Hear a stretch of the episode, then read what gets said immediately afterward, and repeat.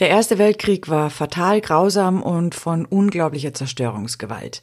Die Spuren der Verwüstung sind heute immer noch sichtbar, zum Beispiel in der Region rund um die französische Stadt Verdun. Da sind ganze Dörfer damals einfach ausgelöscht worden. Heute erinnern noch Schilder an die Orte, wo früher mal Menschen zu Hause waren. Es gibt auch noch Landschaften, die sich von den Granaten- und Bombeneinschlägen auch nicht erholt haben. Da schaut's hier und da echt aus wie eine Kraterlandschaft auf dem Mond, nur halt mit Gras bedeckt. Willkommen im Bavaricon Podcast. Ich bin Lisa Buschmann. Die Schlacht von Verdun gehört sicher zu den bekanntesten des Ersten Weltkriegs, aber gekämpft wurde ja leider an vielen Orten. Zum Beispiel auch rund um die Stadt Mesen in Belgien. Da standen sich unter anderem Briten und Deutsche gegenüber. Das waren richtig dunkle Zeiten. Aber an Weihnachten 1914 gab's ganz unerwartet ein kleines Wunder. Bavaricon History die Westfront ist ein schauriger Ort im Winter 1914. Die zweite Kompanie des Königlich Sächsischen Infanterieregiments Nummer 134 befindet sich in Belgien. Die Männer von Leutnant Kurt Zemisch sind im Dezember physisch und psychisch am Ende. Sie sind erschöpft von den unzähligen Kämpfen. Das Regiment war im September 1914 am sogenannten Schlieffenplan beteiligt. Der Plan sah eigentlich vor, Frankreich von Norden und Süden in die Zange zu nehmen. Deutschland wollte so die Kapitulation der französischen Truppen erzwingen. Dafür marschierten deutsche Regimente ins neutrale Belgien ein. Statt einem Vormarsch kam es dort aber zu einem blutigen und verlustreichen Stellungskrieg. Schützengräben zerfurchen die Landschaft. Britische Soldaten auf der einen Seite, Deutsche auf der anderen. Manchmal liegen nur wenige hundert Meter zwischen den feindlichen Stellungen. Beide Seiten feuern mit Maschinengewehren und Artillerie aufeinander. Mittendrin befindet sich das Regiment von Leutnant Zemisch. Seine Truppe liegt am Plöxtertwald bei Saint-Yvon. Die Regierung hatte den Soldaten weisgemacht, dass es sich um einen schnellen Krieg handelt und sie Weihnachten wieder zu Hause sein würden. Stattdessen harren die Soldaten in der Kälte in schlammigen Schützengräben aus, umgeben von Tod und Elend. Hunderttausende haben im Dezember 1914 in diesem Krieg schon ihr Leben verloren. Kurz vor Heiligabend kommt es erneut zu heftigen Gefechten mit vielen Toten. Es muss die Hölle gewesen sein. Am 24. Dezember versucht die Kompanie von Leutnant Zemisch, das Elend ein wenig erträglicher zu gestalten. Die Soldaten richten Gabentische mit dem bisschen an Geschenken an, die aus der Heimat an die Front geschickt worden sind. Es gibt kleine Weihnachtsbäume, etwas Lebkuchen und Stollen, und auch ein kleiner Gottesdienst wird gefeiert. Zemisch will die Lage entspannen und ordnet an, dass heute am Heiligen Abend und an den Weihnachtsfeiertagen kein Schuss von deutscher Seite abgegeben wird, sofern es eben geht. Auch auf Seiten der Engländer bleibt es ruhig.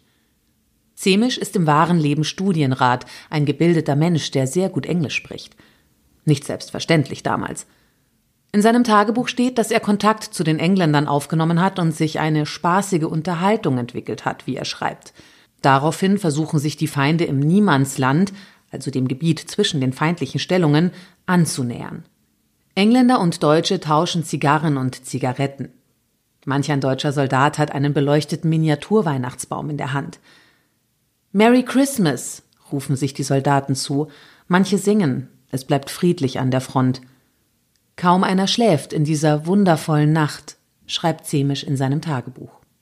Ähnliche Szenen spielen sich auch an anderen Frontabschnitten ab. Der Weihnachtsfrieden ist oft ein Zufallsprodukt. Soldaten nutzen die Feuerpause dazu, die vielen Gefallenen zu bergen und zu bestatten. Aus dem Moment heraus kommen die Feinde in Kontakt und ins Gespräch. Marmaduke Walkington vom Londoner Regiment wird sich später erinnern. Ein Deutscher sagte, Morgen schießt ihr nicht und wir auch nicht. Wir lugten vorsichtig aus unseren Gräben, zogen sofort wieder die Köpfe ein, falls doch wer schießen sollte, aber das passierte nicht. Dann sahen wir einen Deutschen, der uns zuwinkte, also schossen wir auch nicht. Die Männer kommen aus ihren Schützengräben, teilen Geschenke und machen gemeinsame Fotos. Englische Soldaten singen Oh come all ye faithful und die deutschen Soldaten stimmen in den Gesang mit ein, nur halt mit dem lateinischen Text Adeste Fideles. Der britische Soldat Bruce Bairnsfather bemerkte in dieser Nacht, da war keine Spur von Hass, weder auf der einen noch auf der anderen Seite. Bairnsfather wird nach dem Krieg ein bekannter Karikaturist. Er wird unter anderem auch so manches Ereignis des Weihnachtswunders illustrieren. Es sind Szenen, die man überall hin verorten würde, aber nicht unbedingt an eine Frontlinie. Eine seiner Zeichnungen zeigt eine Szene im Schützengraben. Ein Soldat steht da mit einer Schere in der Hand. Vor ihm sitzt ein anderer Soldat auf einem behelfsmäßigen Stuhl, um sich die Haare schneiden zu lassen. Über ihre Köpfe hinweg fliegt ein Geschoss. Am ersten Weihnachtsfeiertag gibt es tatsächlich einen Friseur an der Front. Vermeintliche Feinde, die sich gegenseitig die Haare schneiden oder rasieren. Eigentlich unvorstellbar, aber viele Zeitzeugen erinnern sich genau daran. Nicht weniger erstaunlich sind die Fußballspiele, die im Niemandsland ausgetragen werden. Eine Partie erlebt auch Leutnant Zemisch mit seinem Regiment. In seinem Tagebuch steht, dass ein paar Engländer einen Fußball aus ihrem Graben gebracht haben und daraufhin ein eifriges Fußballspiel begonnen hat. Heute erinnert am Plögstertwald ein Denkmal an das von Zemisch beschriebene Spiel. Fußball wird zum Symbol für den Weihnachtsfrieden 1914. Es gibt keinen offiziellen Befehl, die Kämpfe an diesem 24. Dezember 1914 einzustellen. Genug Befehlshabende versuchen eine Fraternisierung, also eine Verbrüderung mit dem Feind zu verhindern. So wird an anderen Orten entlang der Westfront auch an den Weihnachtstagen gekämpft. Wie irrsinnig Kriege sind, machen Berichte von Zeitzeugen erst so richtig deutlich.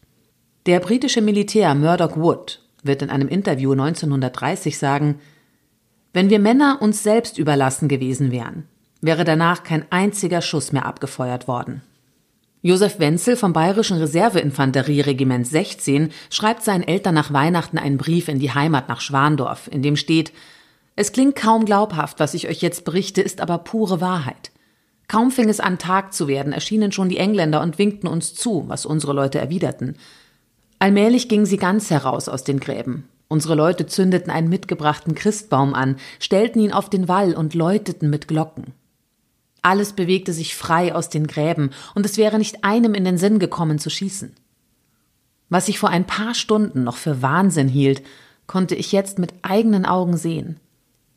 Zwischen den Schützengräben stehen die verhassten und erbittertsten Gegner um den Christbaum und singen Weihnachtslieder. Diesen Anblick werde ich mein Leben lang nicht vergessen.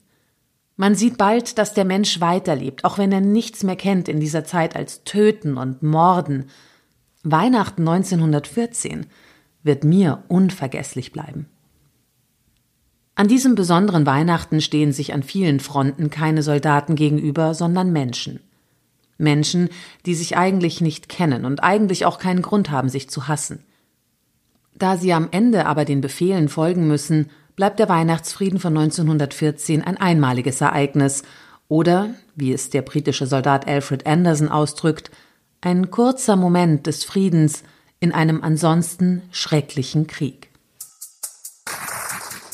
Diese einmalige Geschichte aus dem Ersten Weltkrieg ist vielfach erzählt worden. Es gab natürlich auch jede Menge Filme über den Weihnachtsfrieden und da sind die Grenzen zwischen Dichtung und Wahrheit ein ganz klein bisschen verschwommen. Friedlich bleibt's überwiegend übrigens in den Abschnitten, in denen sich britische und deutsche Soldaten aus Sachsen und Bayern gegenübergestanden haben. Franzosen und Belgier haben nämlich weniger Interesse gehabt, mit den deutschen Besatzern in Kontakt zu treten. Ablehnung solcher Aktionen auf deutscher Seite gab's natürlich auch und die Ablehnung kam oft aus rein preußischer Regimenter. In Bavaricon gibt's ganz viele Fotos über den Ersten Weltkrieg und ihr findet im historischen Lexikon auch ganz viele Artikel dazu. Habe ich euch alles in den Shownotes verlinkt. Und eins noch ganz kurz zum Schluss. Diejenigen, die den Weihnachtsfrieden erlebt haben, waren sich einig, dass sie Teil von was ganz Außergewöhnlichem gewesen sind und eigentlich überhaupt keinen Grund gehabt hätten, sich zu hassen oder gegeneinander zu kämpfen.